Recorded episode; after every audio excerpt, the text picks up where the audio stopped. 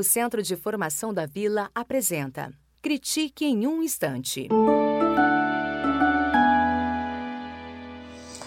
Olá! Hoje nós vamos comentar uh, sobre uma publicação da Unesco que também foi comentada no nosso blog, no blog do Centro de Formação da Vila. É, é um relatório que foi lançado em maio deste ano e que passou praticamente despercebido. O estudo Professores do Brasil Novos Cenários de Formação, de autoria das pesquisadoras da Fundação Carlos Chagas, Bernadette Gatti, Elba de Sabarreto, Marli Elisa Afonso de André e Patrícia Cristina Albieri de Almeida. A Unesco tem várias publicações interessantes e elas estão todas lá no site deles. Vão desde manuais com orientação prática sobre cálculo e interpretação de indicadores, até é, estudos, análises sobre bullying, adolescência, enfim, vários temas de educação. Este estudo tem 300 páginas e é sobre formação de professores. Está dividido em nove capítulos uh, que começam por um histórico da formação de professores no Brasil e vão até as experiências inovadoras, passando por discussões sobre a expansão da escolaridade e seus impactos na formação. O capítulo 6, que eu escolhi para comentar um, pouquinho, um pouco mais detidamente, é o Concepções e Práticas na Formação de Professores e Professoras para Educação Básica. Nesse capítulo, elas destacam que, embora tenha havido algumas mudanças na concepção da formação de professores, há ainda um longo caminho a ser percorrido. Com as mudanças propostas eh, em 96 pela LDB, houve um movimento na direção de tornar a formação inicial menos dicotômica, com maior articulação entre teoria e prática e entre ensino e pesquisa. Com relação às formações nas redes públicas, as pesquisadoras afirmam que foram muitas as iniciativas que tentaram tornar a escola o locus, o local privilegiado da formação, mas não exclusivo, e também evitaram as formações pontuais, aquelas de curta duração e pouco efeito. Outro ponto de destaque no texto é a constatação de que há uma grande produção de pesquisa científica e acadêmica sobre formação de professores e, derivada dessa produção, consensos sobre o que é preciso fazer.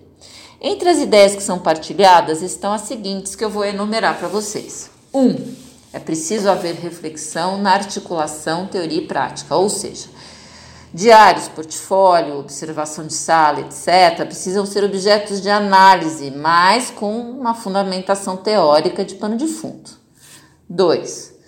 Valorização da postura investigativa. É necessário fazer investigações sobre a prática, mas sempre planejadas, intencionais e com metodologia, de modo que elas ampliem o entendimento dessa prática. 3. Aproximação entre as instituições de formação e a escola. Não cabe mais aquela formação pré-fabricada, descolada do conhecimento que se produz na sala de aula e daquilo que os professores já sabem.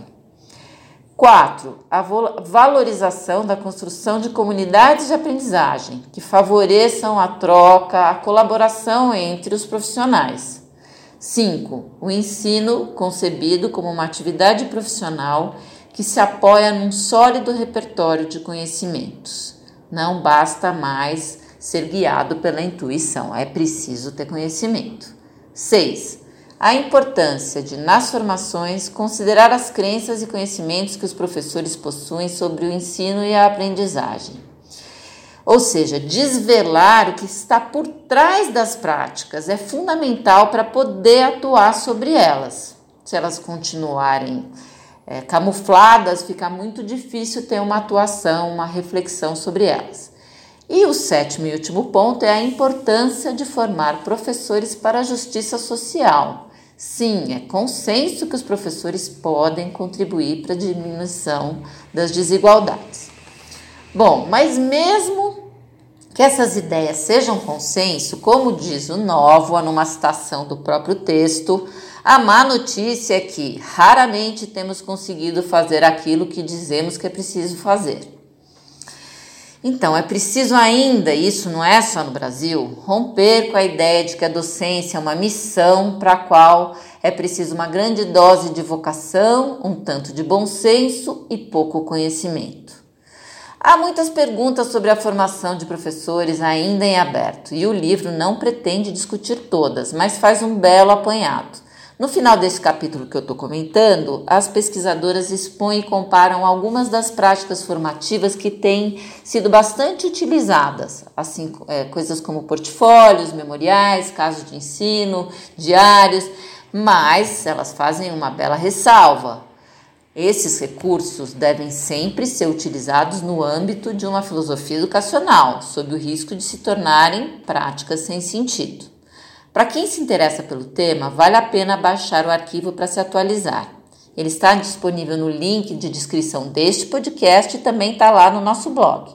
É bem completo, muito fundamentado e escrito numa linguagem formal e acadêmica, adequada para quem quer se desenvolver profissionalmente.